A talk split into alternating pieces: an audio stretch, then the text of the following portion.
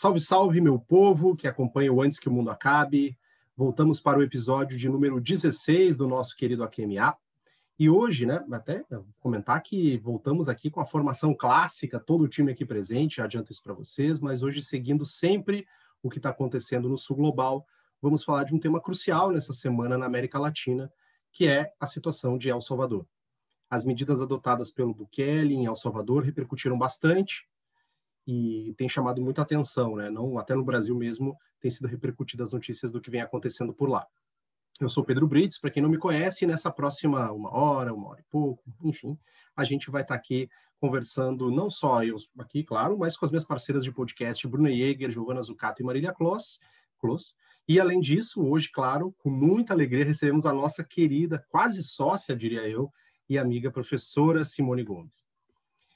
Antes de a gente começar, só queria dizer que a gente jura que vem gravar o QMA com a expectativa de trazer notícias boas, fazer um programa num clima legal, e claro, sempre bom poder estar aqui conversando é, com as amigas, mas não está fácil, a gente sabe, a gente está gravando nessa quinta-feira, 6 de maio de 2021, é dia em que ocorreu uma chacina no Rio de Janeiro, é, no Jacarezinho, com 29 pessoas assassinadas, talvez o número esteja impreciso aqui, é uma semana também que é, morreu Paulo Gustavo, mais uma vítima de Brasil, a gente pode dizer assim, e uma série de outras é, situações avassaladoras, assim, então não tem como a gente deixar de registrar isso aqui. Mas a gente segue firme por aqui, é, não combinei com, com, o resto do time, mas acho que falo em nome de todos que fazer o podcast, pensar criticamente o Brasil, pensar o sul global, imaginar saídas para a gente, mesmo que não resolva o problema, pelo menos nos traz um alerta. Mas vamos embora. Marília Close, que conta amiga, como é que você está? Essa semana maluca de Brasil, começou a CPI da Covid. Me conte aí de você um pouquinho.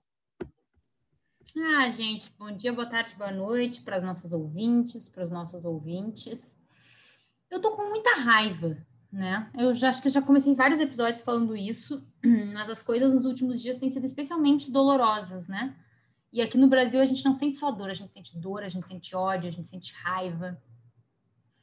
E, enfim, acho que tudo que tem acontecido aí, a chacina de hoje, a situação que está que tá acontecendo na Colômbia, que a gente vai conversar um pouquinho mais para o fim do episódio, e toda essa CPI que a gente quer tanto que avance, mas que cada declaração pública desse campo político escroto, com perdão da palavra, a gente fica ainda com mais raiva, né? Eu tô com muita raiva hoje. Tô feliz que estamos aqui, mas estamos aqui falando com raiva. É, raiva é um sentimento constante. Bruna Jäger, vivona, vivendo, como está? Ah, tô, tô na mesma energia de sempre, né? Então, estamos aí, né, odiando cada segundo da existência do teletrabalho. É, eu sou uh, uma pessoa que tá realmente nada bem da cabeça, assim como todos nós. Então tá, tá complicado, mas estou feliz que a gente está aqui juntos, então isso vai ser sempre um momento de alegria. Estou muito feliz que o BBB acabou, né? Eu acho que frente, né, a tantos estresses que a gente já tem por ser brasileiro, o BBB acabou se tornando só mais um deles, né? Então, boa noite mesmo só para Juliette, né, que está lá milionária, para gente aqui no máximo noite. Seguindo então, né, Giovana Zucato, como você está? Oi, Pedro. Oi, todo mundo que está aqui gravando, que está nos ouvindo. Eu, sinceramente, estou exausta. É, não todo, mas ser brasileira, mas, enfim, com a vida também.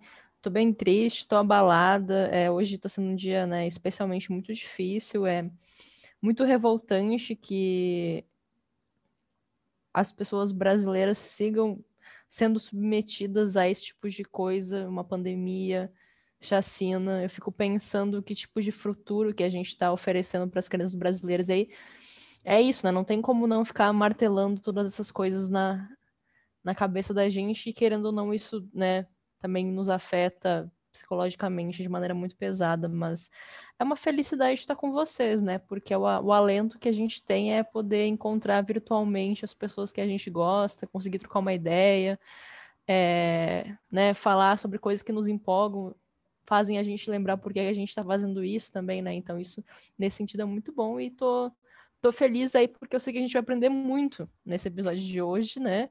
Com a surpresa que vai ser revelada daqui a pouco.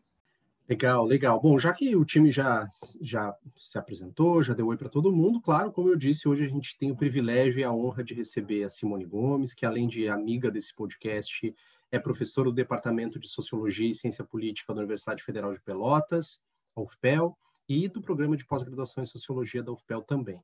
Simone, seja muito bem-vinda. Boa noite a todos, boa noite, Pedro, Bruna, mais nova doutora da praça, Bruna Jäger, parabéns.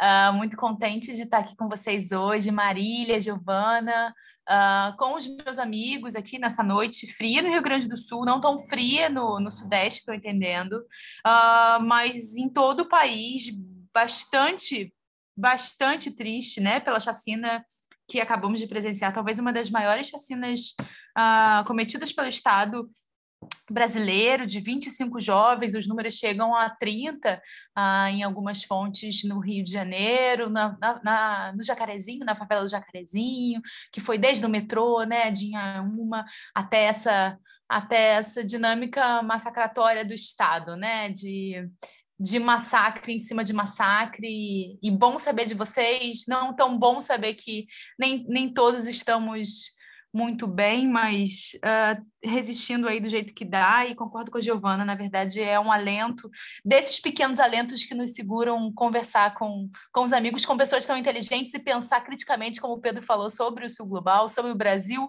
tem, tem me ajudado e espero que ajude aos nossos ouvintes também, aos ouvintes de vocês, esse podcast que eu admiro tanto, que sou ouvinte também, uh, nas manhãs frias aqui do Rio Grande do Sul, uh, de pensar, enfim, alternativas e sobre esse mundo uh, que, nos, que nos cerca, né? principalmente sobre esse quinhão do mundo tão sofrido que nos, que nos cabe, que é a América Latina, de uma forma específica, mas o Sul Global de forma geral, gente. Muito, muito contente de estar aqui. Na verdade, eu aprendo sempre com vocês, assim, vou só na tenteada livre, como dizem aqui.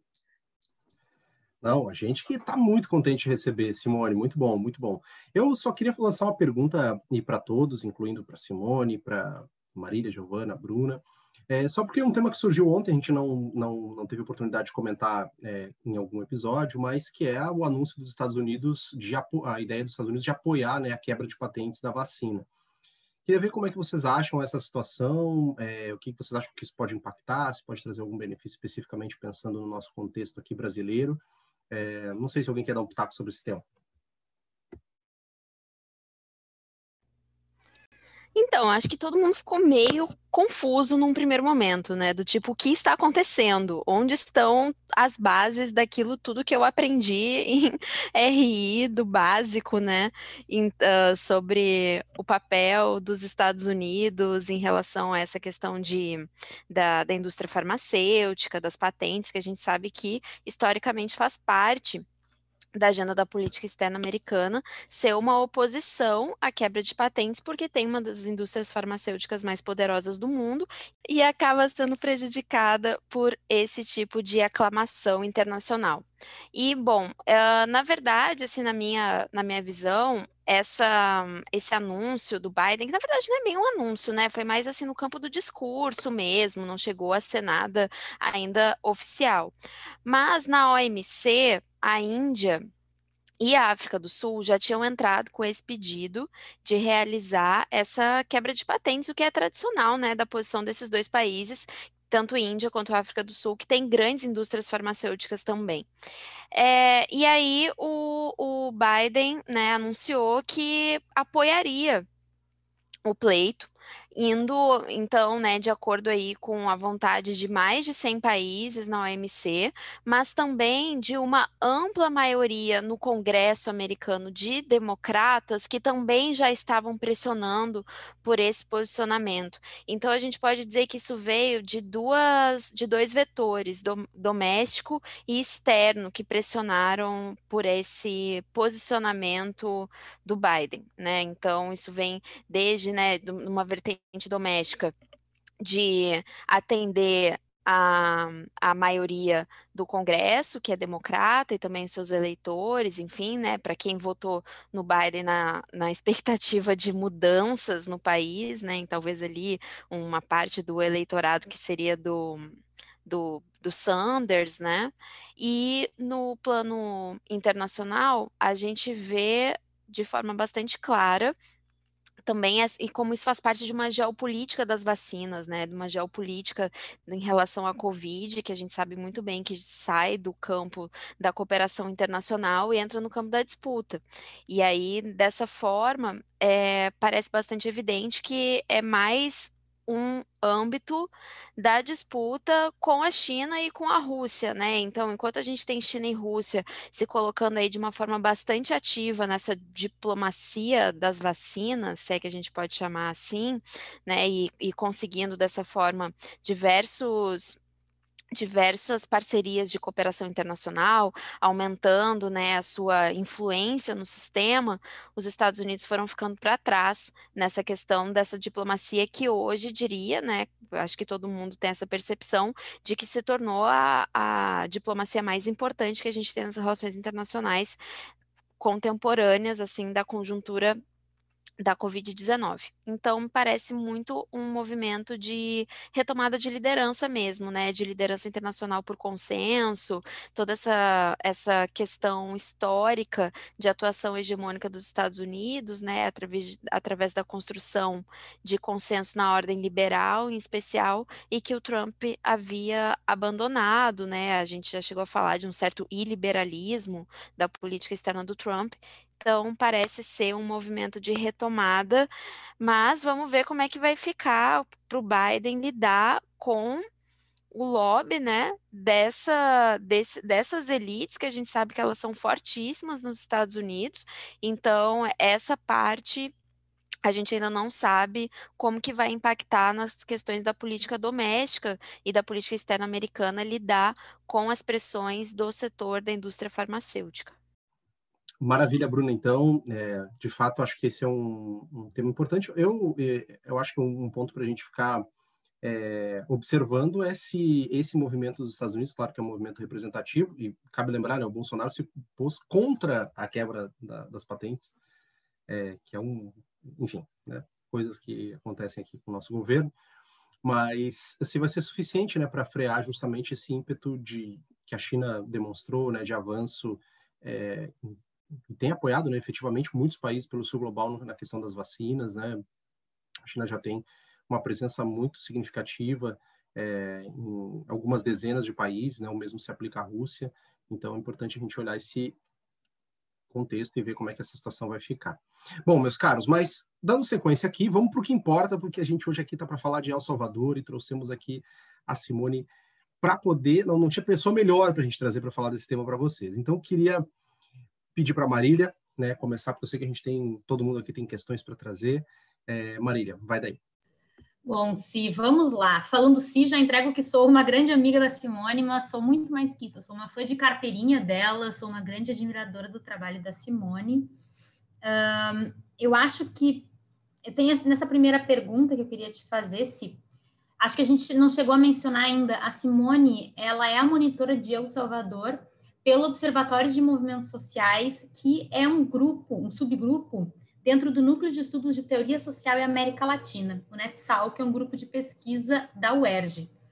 Então, a Simone tem acompanhado várias das mobilizações sociais que estão acontecendo por lá, pelo país, e é, repito, Pedro dizendo que não haveria nome melhor. Tudo que sei do país aprendi com a Simone, já deixo indicado desde já.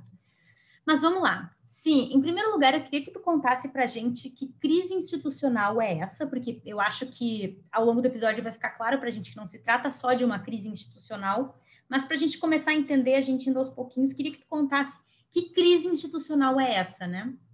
O presidente ter deposto esses ministros da Suprema Corte, que era, pelo menos pelo que eu entendi, uma das únicas instituições, junto com o antigo legislativo, que fazia oposição ao presidente, né? Então, tu conta um pouco desse panorama para gente. E eu queria saber, assim, se dá para chamar de autogolpe, né? Que a gente tem visto muito nos meios de comunicação esse termo sendo usado para as movimenta movimentações que estão acontecendo por lá. E se sim, o que, que é um, um autogolpe? O que, que isso significa? Bom, gente, é, super obrigada pela pergunta, mas na verdade uh, queria deixar reforçado que eu não sei se sei tanto sobre El Salvador, acho que bem pouco, não é meu tema de investigação é, primário, vou consigo passar mais de 10 minutos seguramente me derretendo sobre o trabalho e sobre a integridade dos meus amigos aqui presentes. Então, uh, eu acho que é super interessante trocar essas ideias, porque uh, fruto desse esforço, um dos frutos, né?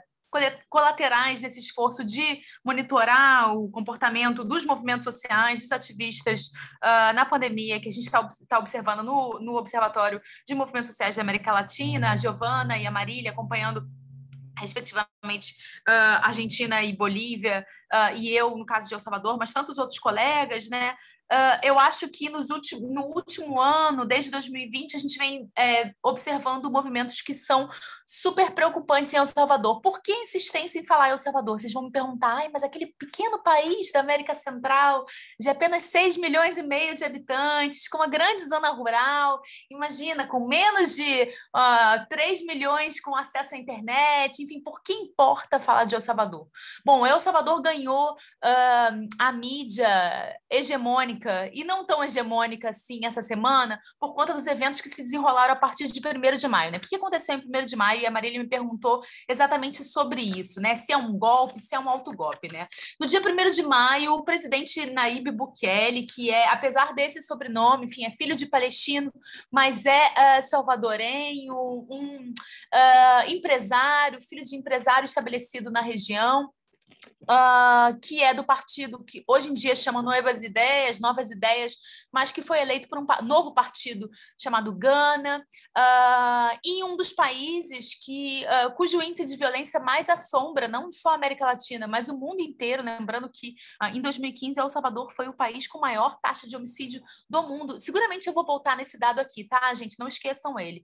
É um país muito marcado pela violência, pelo êxodo urbano. Quando a gente ouve falar ah, em dinâmicas migratórias no, Brasil, no, no, mundo contemporâneo, é muito frequente ah, ouvir as dinâmicas dos colombianos, mas também dos venezuelanos, nessa que foi a diáspora, que tem sido a diáspora venezuelana, ah, dos sírios, mas também dos países da América Central em direção ao sonho americano, né, gente? É uma figura meio batida falar de sonho americano, mas eu acho que é importante reforçar uh, que é a única oportunidade de sobrevivência dos, uh, dos centro-americanos, em grande maioria salvadorenhos e nicaragüenses e, e também hondurenhos, né? Então, assim, es, esses eventos que começaram a partir de 1 de maio, seja autogolpe ou não, na verdade é uma formalidade, né? Eu acho que a gente não deveria, nós como analistas do social, passar tanto tempo nos perguntando se é um golpe ou não, tal como os eventos de 2016. Não é um golpe, gente. O que o, o, o Bukele fez foi destituir cinco juízes uh, da Suprema Corte e o procurador-geral que estava terminando o seu quadriênio em 2022, né? o Raul Melara. Ou seja,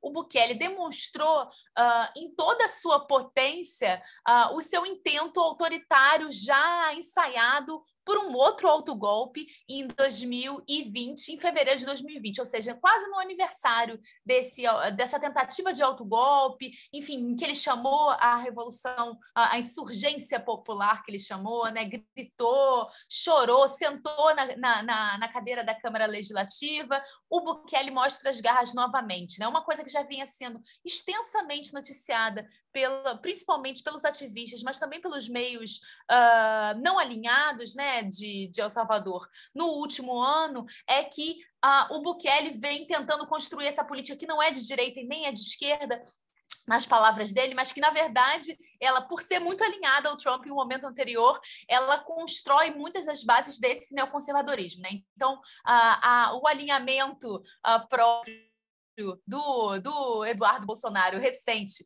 com essa esse ânimo né, com o, o golpe de, de 1 de maio não é ocasional, né, gente? Na verdade, tem todo um, uh, um, um eixo uh, dos neoconservadores, dos fascistas que está se formando, e na América Latina o Bukele aparece como uma figura bem interessante. Né? Então, em 1 de maio, uh, a primeira vez que nem é o Arena, né? Que é o, o, o Arena e o FMLN, que é o, a, a, Frente Farabundo Martins de Libertação Nacional, que era o partido ocasion, é, originado da guerrilha uh, salvadorenha. Lembrando que El Salvador é um partido que passou 12 anos de uma guerra civil, né? Entre 1980 e 1992, esse país passou por uma, uma guerra civil que, enfim, ceifou uh, milhares de vidas, que marcou profundamente a história do país. E, gente, 1992 foi outro dia, né? Eu sei que para muitos nossos ouvintes, para os ouvintes de vocês, não é outro dia, mas para mim, 1992 é uma memória, uh, enfim, viva, né?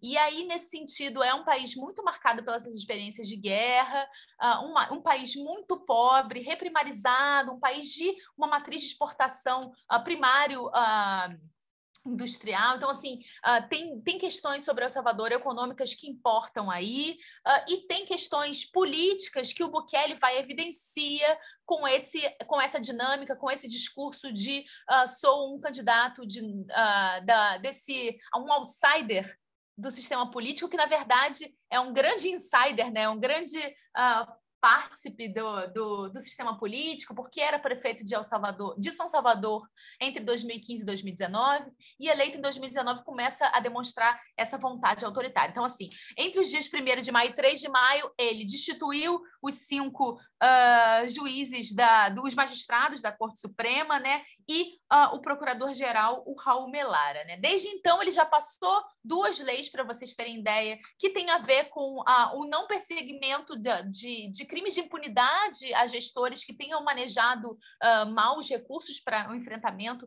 da pandemia e também parece aguçar, no intervalo de três dias, gente, os seus uh, os seus uh, intentos autoritários, né? Então, não só ele vai para o tweet, porque ele é conhecido também, e aí imagino que vocês que estão nos ouvindo já têm esse interesse. O Bukele é um presidente twitteiro, tá? O presidente mais jovem do mundo é um presidente de 38 anos que não sai do Twitter. Então, tá tudo bem, você que se identifica e está nos ouvindo agora, uh, ele não sai do Twitter tampouco, e ele já, já afirmou várias vezes, desde os eventos de 1 de maio, que ele está limpando o país e que os organismos internacionais, que, enfim, que as as organizações de direitos humanos não devem se meter no que ele está fazendo lá. Ele tem um certo apoio dos militares, lembrando que ele não é do partido tradicionalmente uh, ligado aos militares, que é o Arena, né, surgido da Guerra Civil também em 92, surgindo os acordos de paz, na verdade, do fim da Guerra Civil, mas ele tem uh, um apoio dos militares ainda renitente por conta principalmente desse declínio das taxas de violência no país uh, desde a pandemia, né, que é um declínio em, em, grande, em grande parte conjuntural, né? Vários dos países da América Latina estão observando esse declínio, mas que em El Salvador, um país que já foi, uh, por dois anos seguidos, 2015 e 2016, o, o, o, país com maior taxa de violência per capita, né, a cada 100 mil habitantes uh, do mundo, isso é muito importante, né? Isso garante um grande apoio popular ao Bukele. Não sei se eu respondi bem a tua pergunta, Mar. Nossa, sim, foi um panorama super completo que tu deu para a gente uh, dar o start aqui. Várias dessas outras questões eu acho que a gente vai adentrar um pouquinho mais de um pouquinho mais de profundidade ao longo da nossa conversa. Não, eu quero, eu quero pegar o gancho já do que estava falando, de ele ser, se colocar como um outsider, mas ser um super insider, na verdade. É, ele já foi de um partido né, originalmente de esquerda, que é o FMLN, depois teve no Mudança Democrática, e aí agora ele foi eleito pela Grande Aliança pela Unidade Nacional, né? Me corrija se eu estiver errada. Então, eu queria assim, que tu falasse um pouco mais sobre ele, né? Que campo político, afinal, que ele representa? E o que, é, acima disso, é, explica essa alta popularidade, né? Que, que ele tem no país. Então, gente, obrigada, Gil, pela, pela pergunta. Eu acho que ela é super interessante. Na verdade, o Bukele é essa criatura que é difícil de definir, né? É muito difícil de definir porque ele já esteve associado, né? Já foi uh, prefeito de São Salvador, que é a, a capital, a maior cidade do país, pelo FMLN, que é um partido oriundo da guerrilha, ou seja, mais identificado à esquerda, mas foi expulso do partido. Né? É importante uh, dizer que em 2012 ele foi uh, votar, foi votada a expulsão dele. E desde então ele vem trabalhando com essa ideia de uma nova via. Né? Não é uma terceira, terceira via nos moldes que o Anthony Giddens estava propondo, estava né? encampando intelectualmente na Inglaterra há 20 anos atrás. Né? Uma terceira via que a gente bem conhece uh, com os moldes do Bolsonaro, enfim, de outros líderes políticos políticos que estão parasitando o sistema ou, em grande medida, é, inseridos no sistema, né? lembrando que o Bukele começou a ser prefeito desde os 30 anos de idade numa cidade rural em 2012, está desde 2012 uh, em, ocupando cargos políticos. Mas ele tem essa retórica, Gil, e acho que a sua pergunta é muito interessante, essa retórica de limpar o sistema. Né? Então, quando ele destitui os cinco juízes e o procurador da República, ele fala: não, agora são sempre as mesmas pessoas comandando o país, a gente precisa uh, de novos quadros, a gente precisa dar uma refrescada no sistema político que é corrupto e que é podre. Né? É isso que a gente vai fazer nesse sistema. Então, então, eu acho que é interessante ter em mente que é um filho de um comerciante, uh, que não, assim como um, um, certo líder do Sul Global, que a gente vai reconhecer, é, acena para várias religiões, mas não se identifica com nenhuma e está sempre nesse contato com Deus, né? Então, assim, essa coisa uh, dos líderes, e a Má que estuda, né? A Bolívia vai, vai identificar essa, essa, essa profanação barra uh, esse culto uh, de ocasião, né, pragmático de, de, do Deus que ele invoca com alguma, com alguma frequência, tá? com a Bíblia, enfim, falando que quando é, é, pressionado, inclusive na campanha de 2018, ele era muito perguntado se ele era uh, muçulmano ou se ele era cristão, e ele joga para todos os lados religiosamente, né? É ecumênico nesse sentido. E aí o que o Bukele faz é justamente ter esse discurso bem neodenista, né, para colocar em termos da história brasileira contemporânea, uh, em que ele uh, menciona justamente que ele vai limpar o sistema político, que uh, o sistema político polarizado entre um partido dos militares, que é a Arena, e uh, um partido advindo da guerrilha, que é a Frente Farabundo Martí de Libertação Nacional, elas não são suficientes para esgotar as dinâmicas do país. Né? Então, ele, ele é eleito pelo Gana, que é um partido que ele cria, e criou outro partido com seu irmão, gente, que é o Novas Ideias, ou Novas Ideias, né, que tem sido bastante criticado, e esse ano, acompanhando lá para o observatório do, do NetSal da UERJ, o que eu consegui observar assim, minimamente é que foram muitos os eventos uh, de contestação da, enfim, da lisura do processo de voto, da lisura da eleição dos membros desse partido, tá, gente? Não é uh, nada evidente que ele conseguiu 64 das 84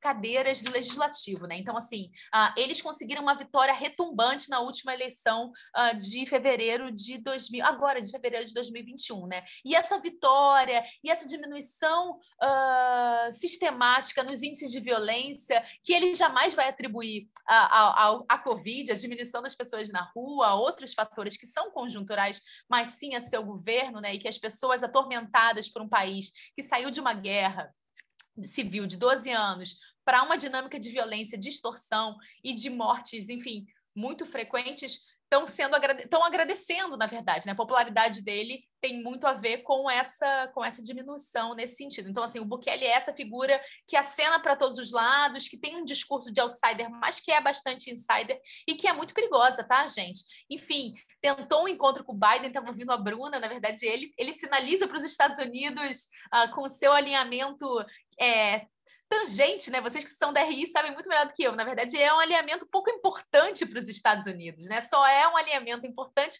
na medida em que os migrantes centro-americanos uh, e os salvadorenses são grande maioria nessa, nessa, nessa caravana, nessas caravanas migrantes frequentes desde 2018, ameaçam a estabilidade do sonho americano, né? Então, uh, é bem interessante pensar que ele está tentando, né, uma conversa com os Estados Unidos, afinal, eles precisam desses planos de 35 bilhões, uh, de 5 bilhões, era o último plano para frear a migração, uh, não é qualquer dinheiro naquele país. Né? Então, uh, é um país que parece relevante na geopolítica latino-americana, mas não é, tá, gente? Ele joga com toda, todo o passivo, se a gente considerar assim, nesse, nesses termos economicistas, que, que inclui a, a migração, enfim, a dinâmica das gangues nas ruas, etc. Maravilha, Simone. E aí eu estava pensando aqui, né? Ele representa então essa direita insider, outsider, né? Então algo bem revestido de alguém que está por fora do sistema, mas que na verdade, né, representa interesses bem consolidados, né, interesses políticos bem consolidados em El Salvador. E a gente, eu acho, consegue pensar em várias, uh, vários fenômenos correlatos a esse símbolo é, dessa, dessa nova direita, né? Sei que muito já tem se falado sobre isso nos últimos anos, mas enfim, até pelo fato de ele ser muito jovem e tuiteiro, né?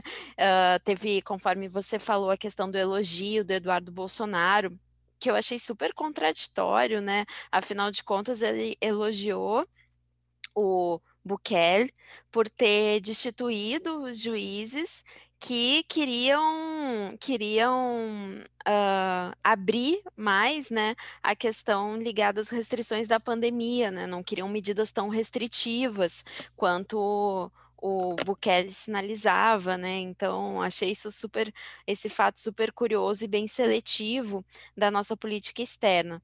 Mas, é, tendo em vista, né, esse cenário bem contraditório dessas novas direitas na América Latina, como que você enquadra o Bukele nesse contexto, né, regional como um todo? Obrigada, Bruno. Acho que é bem interessante a sua pergunta, né? Primeiro, para caracterizar o Bukele como um membro da nova direita, né? A nova direita que é meio envergonhada, que ela é certamente a religiosa, porém não necessariamente católica, já que ela tem que acenar né, para o crescente neopentecostal, para o crescente evangélico. Então, enfim, tem, tem um jogar para todos os times aí que é bem interessante, jogar para a torcida uh, lato senso, que eu acho que o Bukele encarna muito bem, até por conta da juventude dele, por conta desse, dessa sensação de frescor que ele passa, né? Eu acho que o Bukele pode sair dessa, não é nada evidente uh, o quanto ele pode sair fortalecido, tá, gente? É, não está se mostrando reversível em termos de mobilização popular, uh, porque, enfim, por conta da pandemia, por conta das restrições uh, à aglomeração de uma forma geral, né? O Salvador é um país de mobilização sindical de raiz, mas ao mesmo tempo uh, é um país de dimensões pequenas, né? Vou voltar àquele dado que não é nada Uh, não é nada negligenciável. É um país de 6 milhões e meio de habitantes. Então, assim, a gente está falando do grande Rio de Janeiro, para usar um estado né, que, que muitos de nós compartilhamos, uh, e que, uh, nesse sentido, uh, não foi às ruas, não tem, não tem ido às ruas massivamente para destituir um presidente que é autoritário, que já mostrou uh, que tem um potencial de ser, de encabeçar essa nova direita regional, Bruno. Não sei se é bem essa tua pergunta, mas que tem a ver também com essa sensação de arejar a política, de combater o crime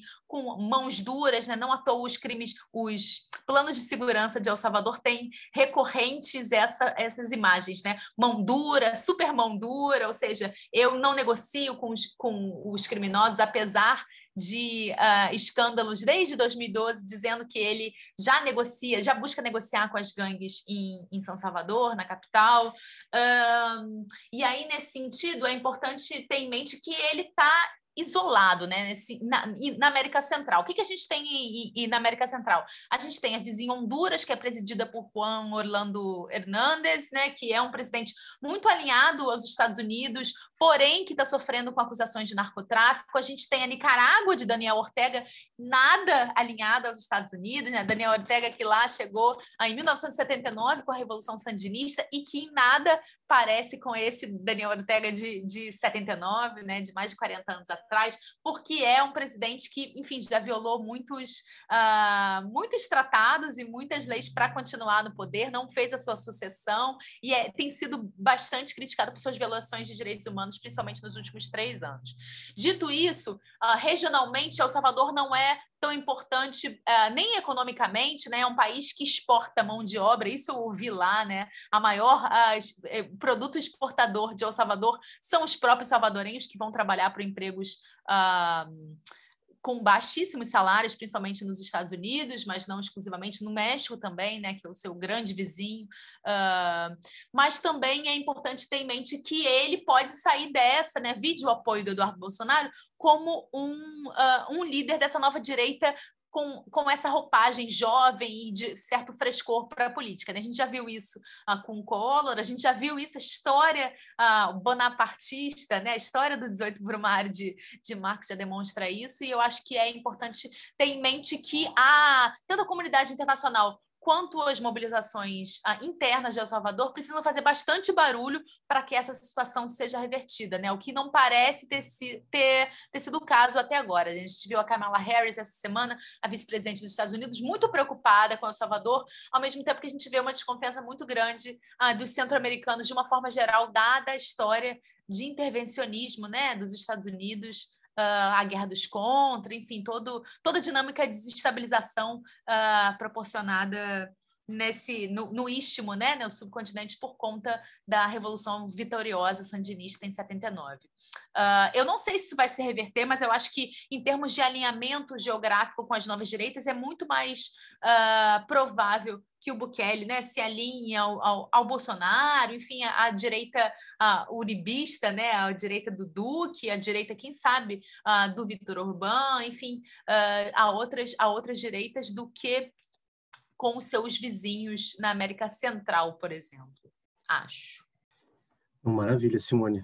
É, é, é bom que é, cada, cada resposta é uma aula, né? E agora eu vou te explorar um pouquinho, porque é, eu acho que você trouxe alguns pontos assim que se relacionam efetivamente com, com, com aspectos históricos, né? Você mencionou a Guerra Civil de El Salvador, é, que foi que foi é, bastante significativa né, para a configuração política atual do país também, é, que culminaram lá nos acordos de paz de Chapultepec. É, eu queria, assim, até porque acho que a gente tem ouvintes bem variados, assim, é, né, não só geograficamente, mas também em termos etários, de áreas diferentes. Então, se você pudesse fazer assim uma retomada, né, do desse breve histórico, principalmente depois da Guerra Civil, como é que foram é, a evolução do país desde então, né, se a gente já tinha é, mesmo é, antes da chegada do Bukele ao poder, é, alguma algum tipo de ameaça à estabilidade democrática desse tipo ou de outra ordem. Se você pudesse dar um panorama histórico assim para a gente, só para a gente poder contextualizar, é, te agradeço. Massa, Pedro. Super obrigada pela pergunta. Na verdade, eu acho que é bem interessante lembrar que é isso, né? A gente tem um, uma guerra civil que durou 12 anos, que foi muito sangrenta, só para lembrar um episódio, já que a gente está num dia, num infeliz dia de um massacre no Rio de Janeiro. O maior massacre da América Latina aconteceu em El Salvador, gente.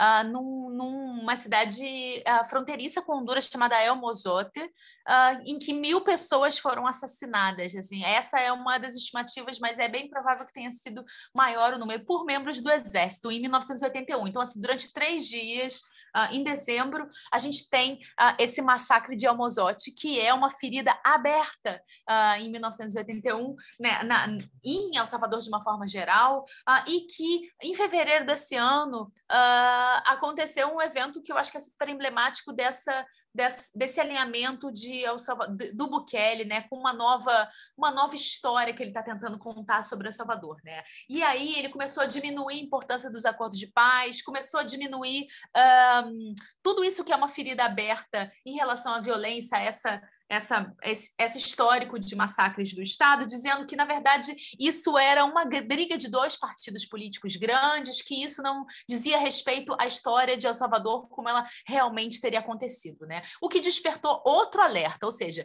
esse presidente que foi eleito em fevereiro de 2019, da nova política, não sou de esquerda, não sou direita, uh, sou uma nova política uh, bem diferente do que vocês estavam acostumados, à guerra civil, a essas dinâmicas de militares ou de ex-guerrilheiros no poder, ele vai e diz: bom, na verdade, esse massacre não aconteceu exatamente como vocês acham que aconteceu. Né? E aí, o que, que eu acho que é importante uh, da pergunta do Pedro, que eu queria ressaltar aqui? Né? A gente tem 12 anos de guerra civil. A gente tem uma estabilidade democrática garantida nesses acordos de paz mínima, lá nos acordos de Chapultepec, no México. Então, assim, um acordo de paz que foi muito negociado, gente, que foi mediado pela ONU, que foi super importante, que contou com a participação de, de líderes importantes da época, né, na década de 90, uh, e que propiciou uma certa estabilidade e uma justiça de transição incipiente naquele país.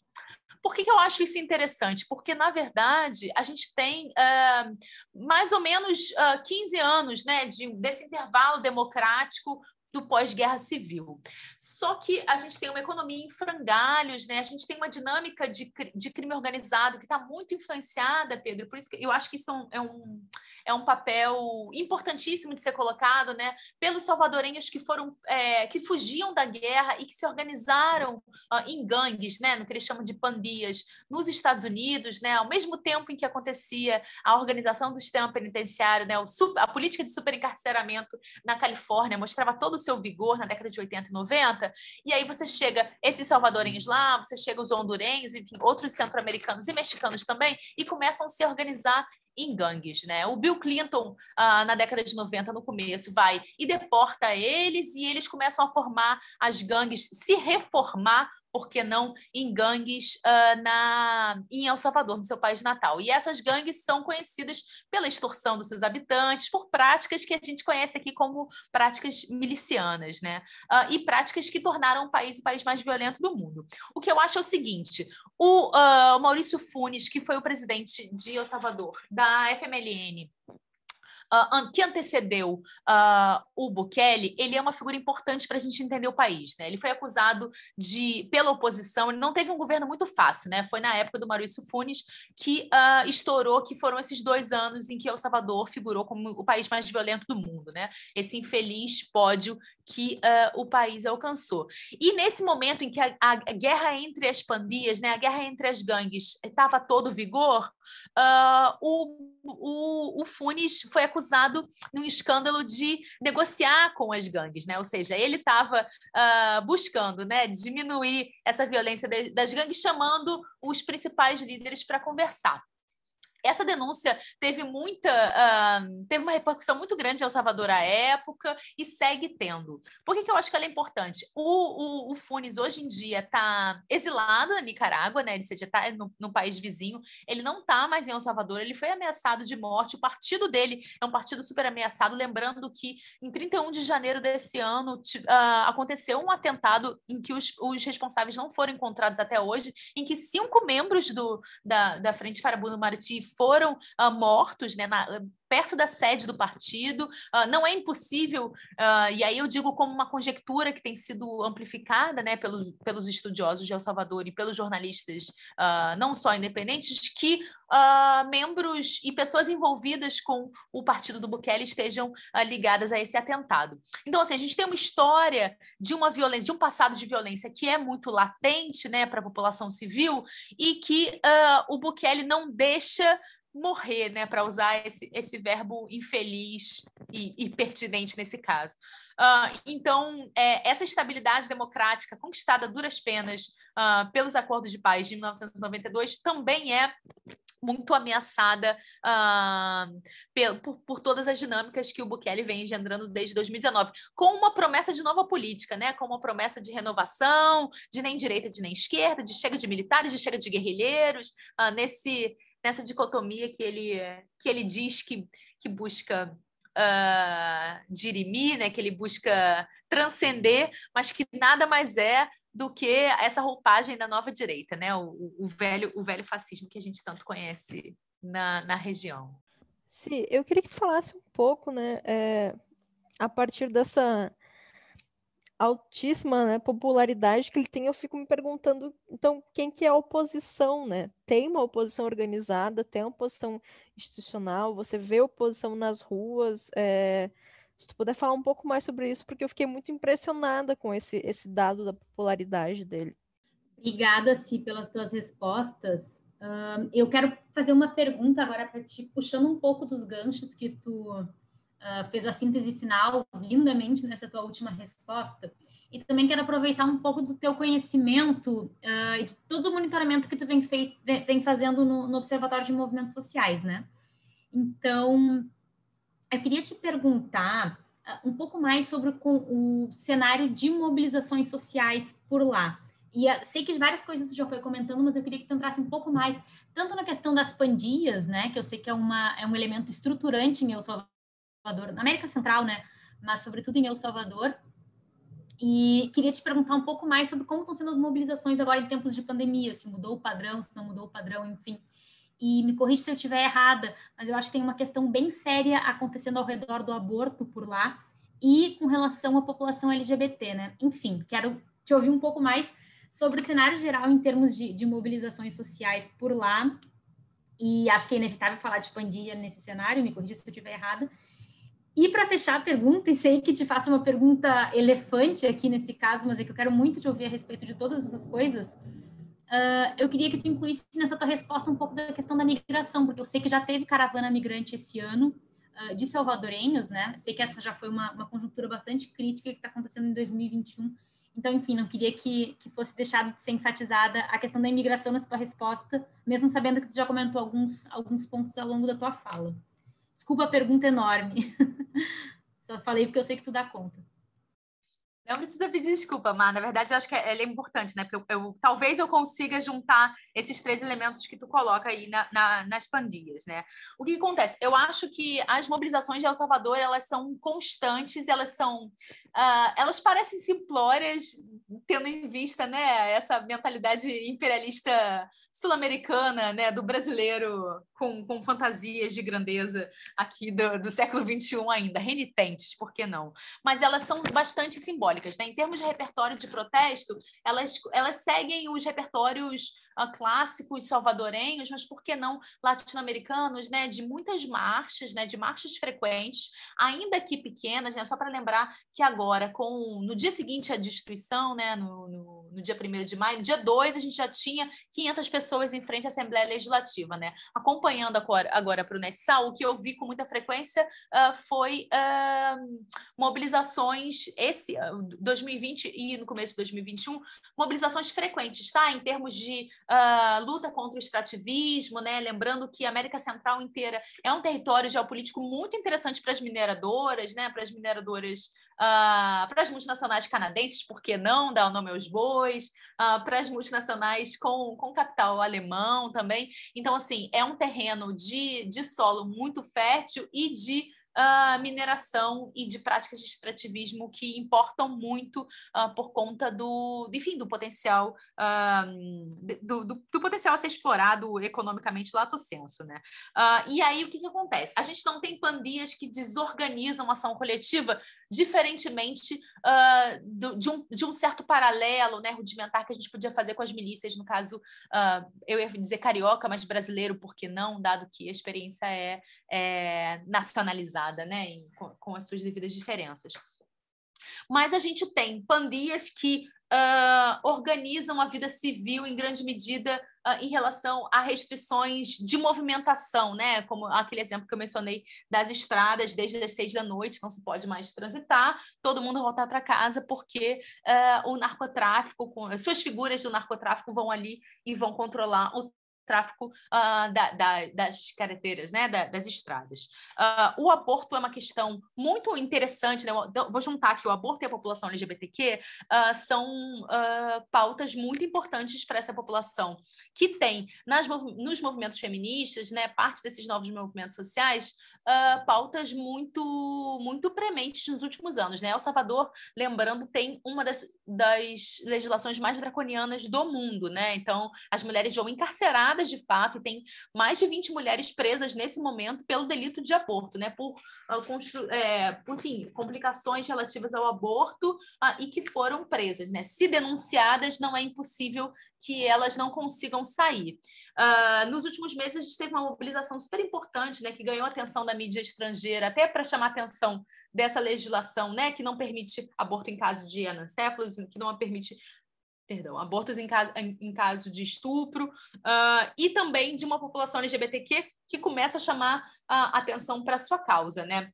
E isso vem no bojo de um movimento muito, muito similar ao nicaragüense e a Honduras. Né? Essas leis restritivas relativas a costumes são muito semelhantes nos três países disso que a gente chama de Triângulo Norte, né? Honduras, uh, Guatemala e El Salvador. E também a Nicarágua, em grande medida. Né? Lembrando que a Nicarágua tem um regime bastante distinto.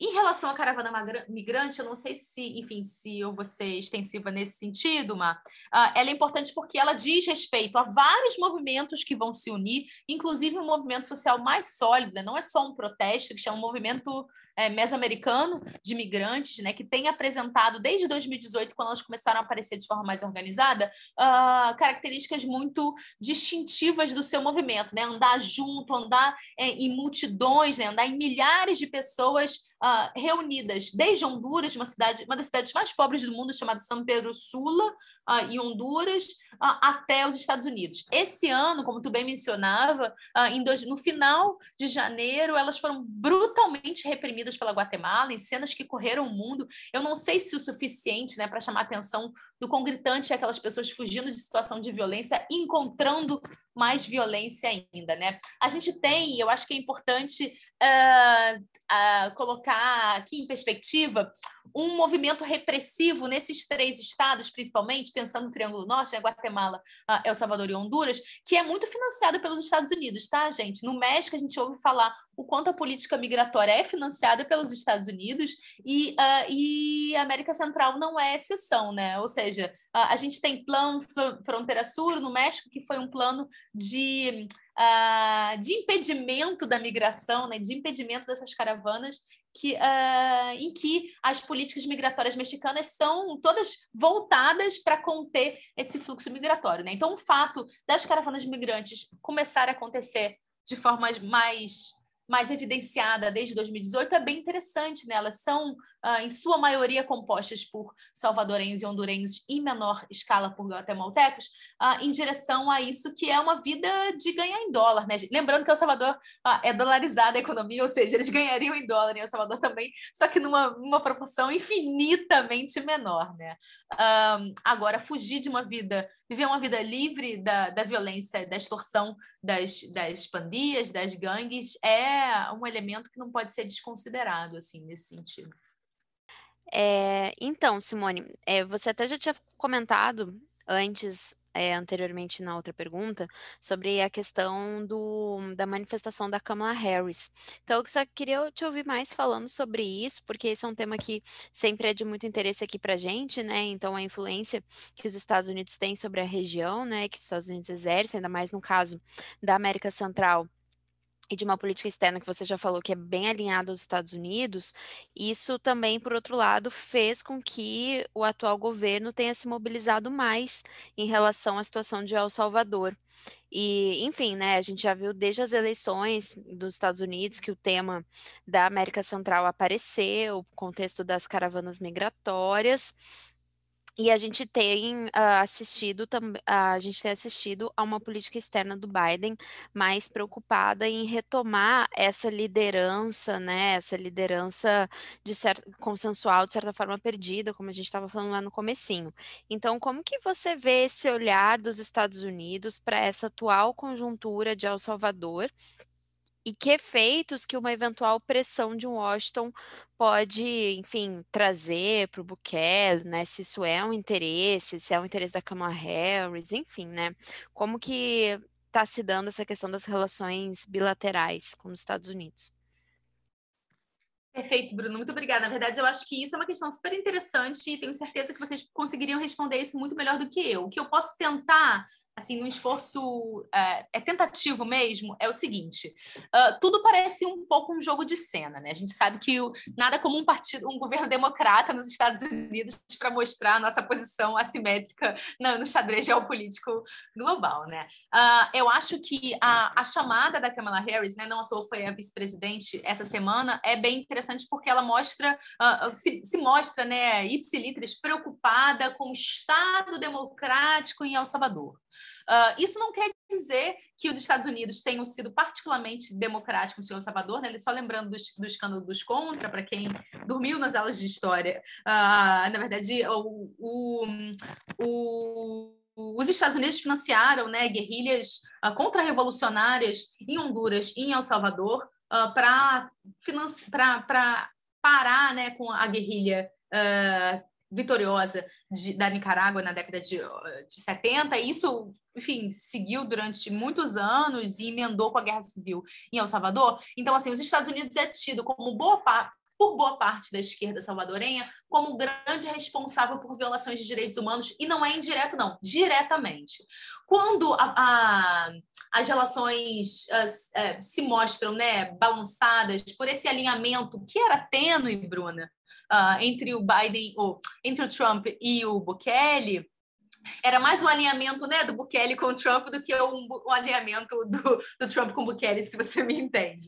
Uh, e aí, nesse sentido, um, o Biden não jamais, né, por conta de, de toda, enfim, do, do, seu histórico, dos seus posicionamentos e do, do Partido Democrata mesmo, não vai uh, se mostrar propenso a negociar com essas novas práticas de El Salvador. No entanto, ele está muito preocupado, sim, e está preocupado com o escândalo dos migrantes, né? Porque acontece, além das caravanas migrantes, nos últimos anos os Estados Unidos acrescentaram a sua dinâmica infame migratória figuras como o ICE, que são uh, não à toa, né? Essa, essa figura do, do gelo, né? Da câmara de gelo, que são abrigos de imigrantes no norte dos Estados Unidos, no sul dos Estados Unidos e no norte do México, principalmente, uh, que são espaços de detenção provisória, porém indeterminada, que separam filhos dos pais, né? Então aquela cena que a gente viu uns anos atrás, que a gente vê tanta tragédia que vai vai se vaindo da nossa mente, de um, de um fim de uma criança de camiseta vermelha, né?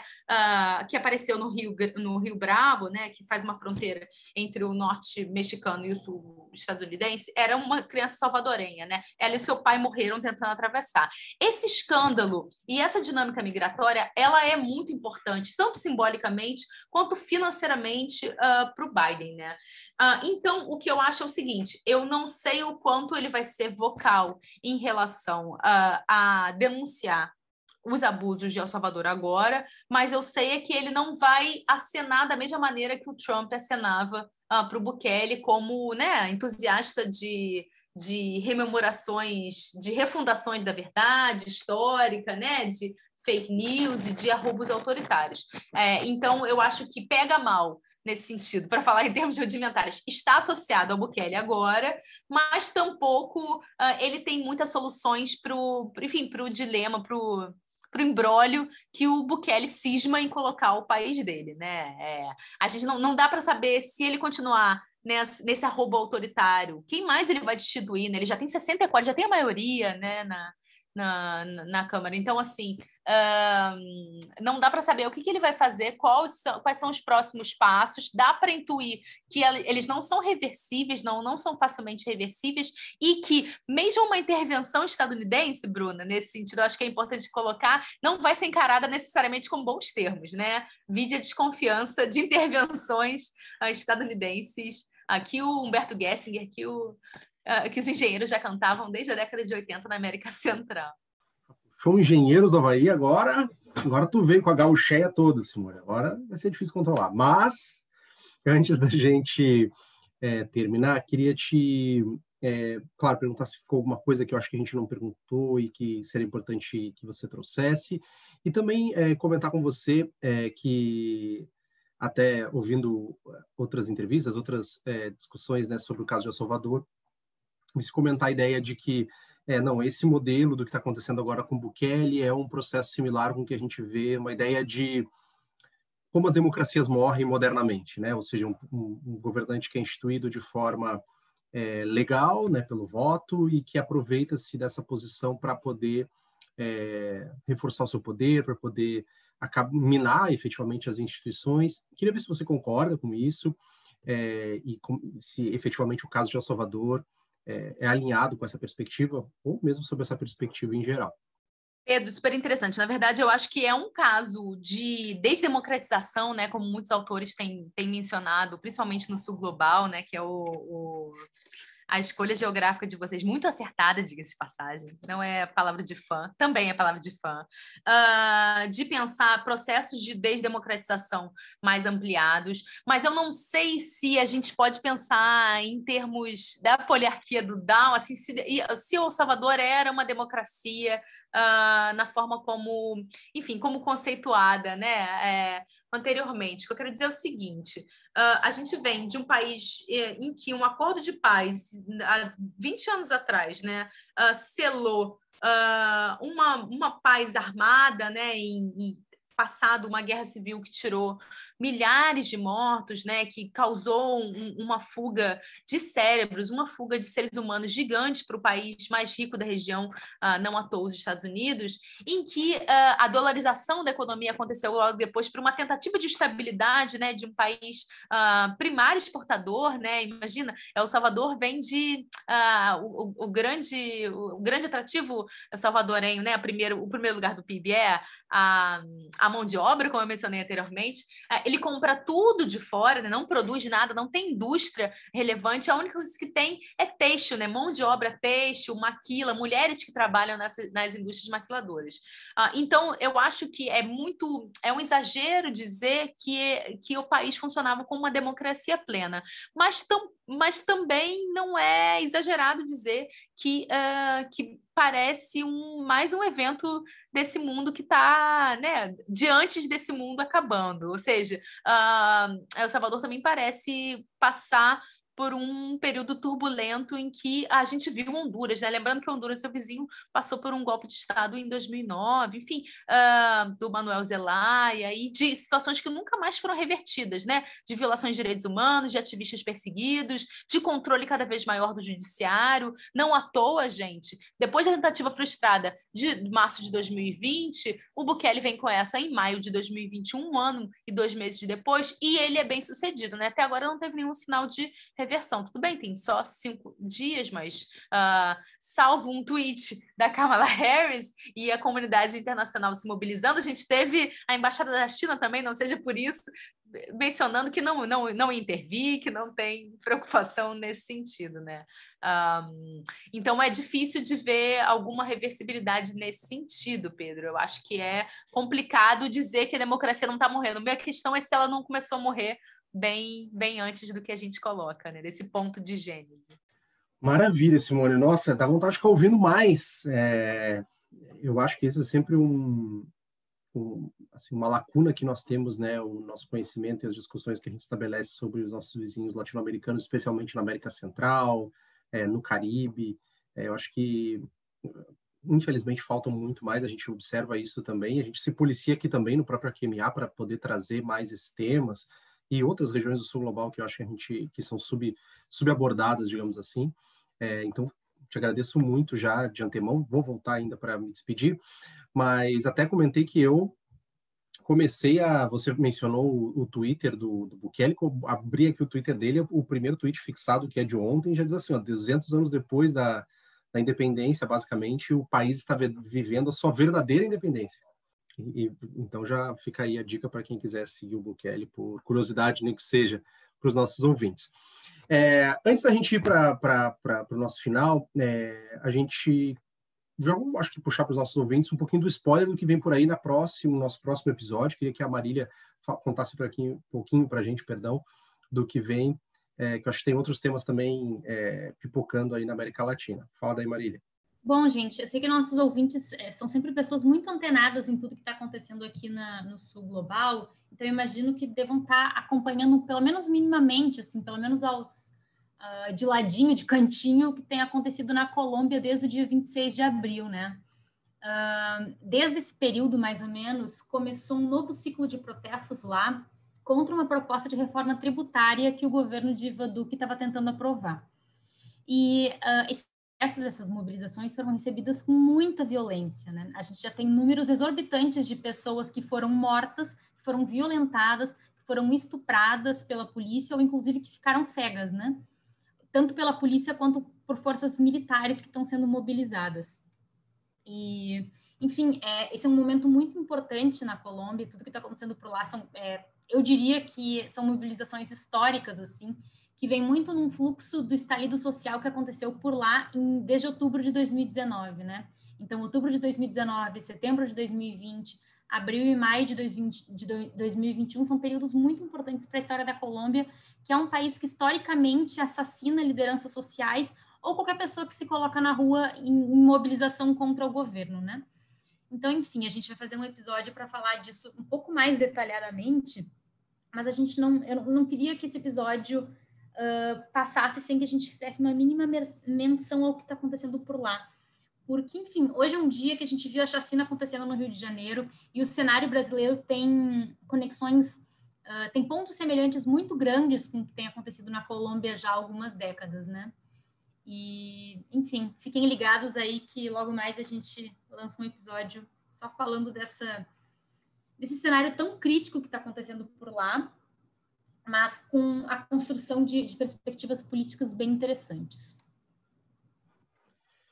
É, não, fiquem ligados aí.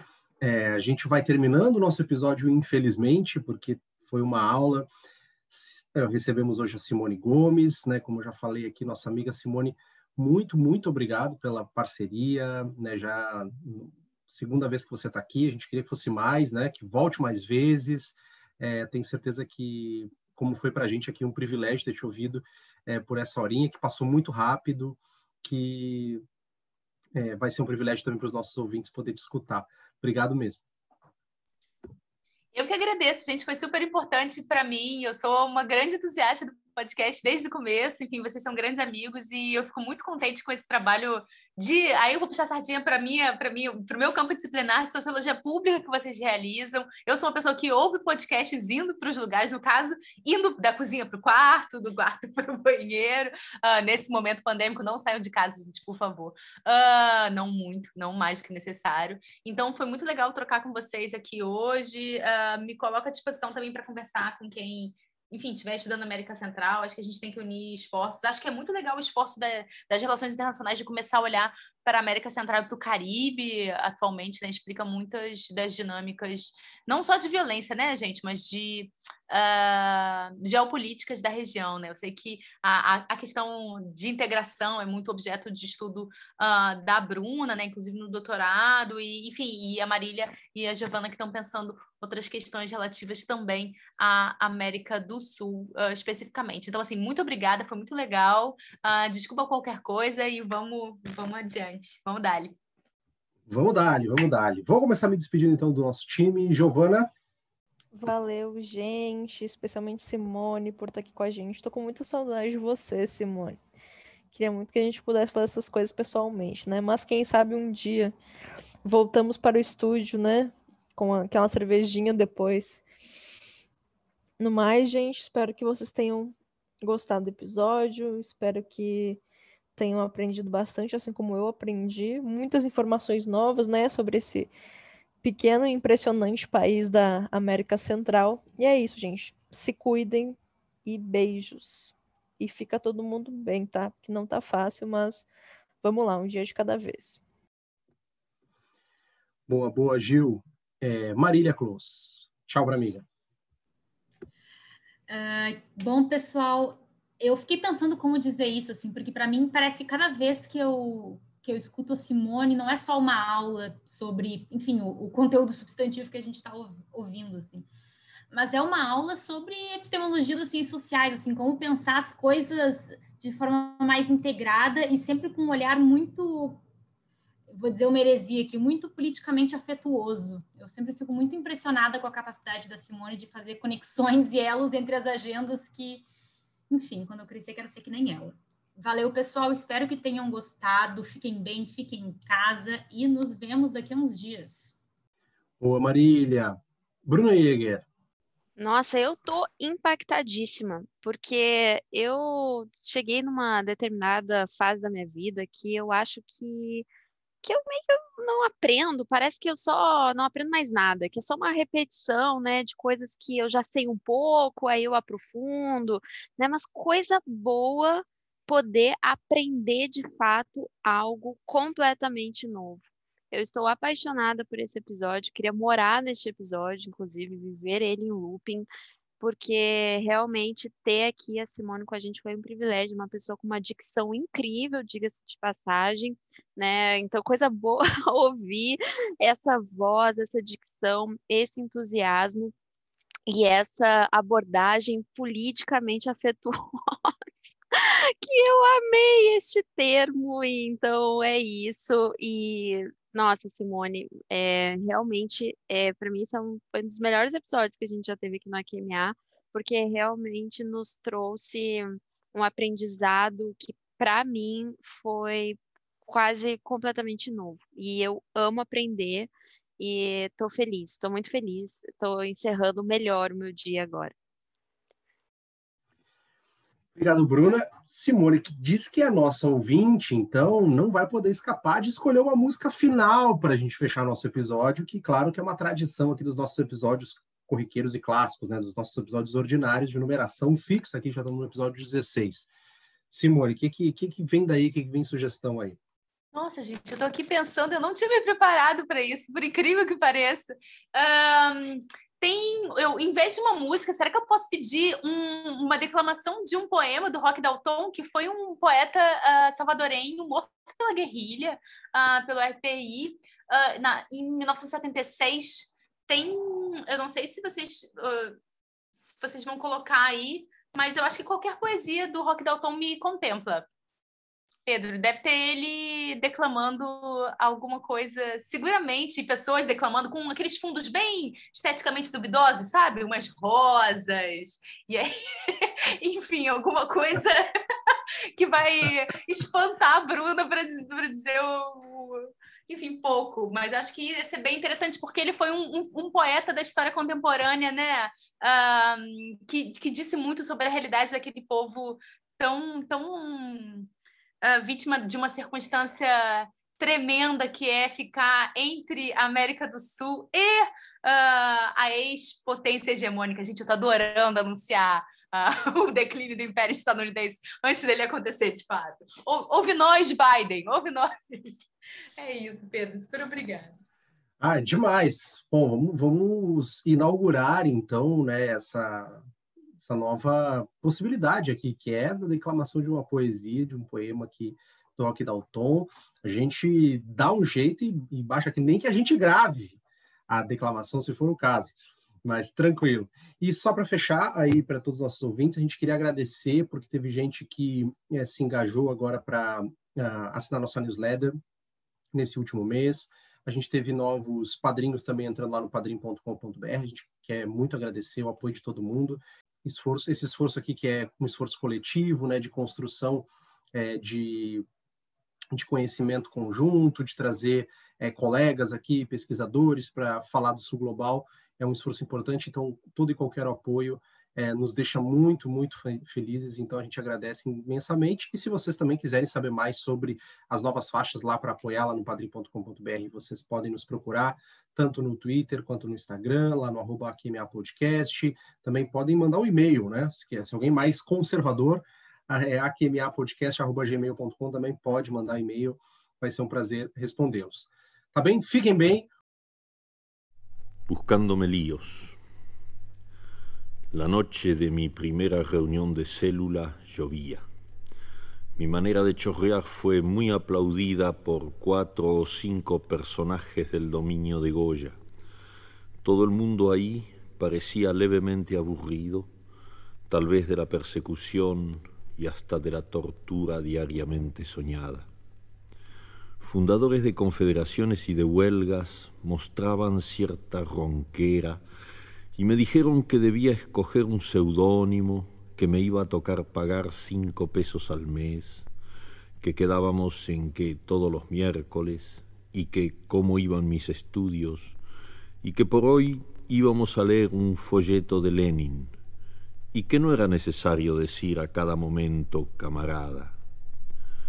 Cuando salimos no llovía más. Mi madre me riñó por llegar tarde a casa.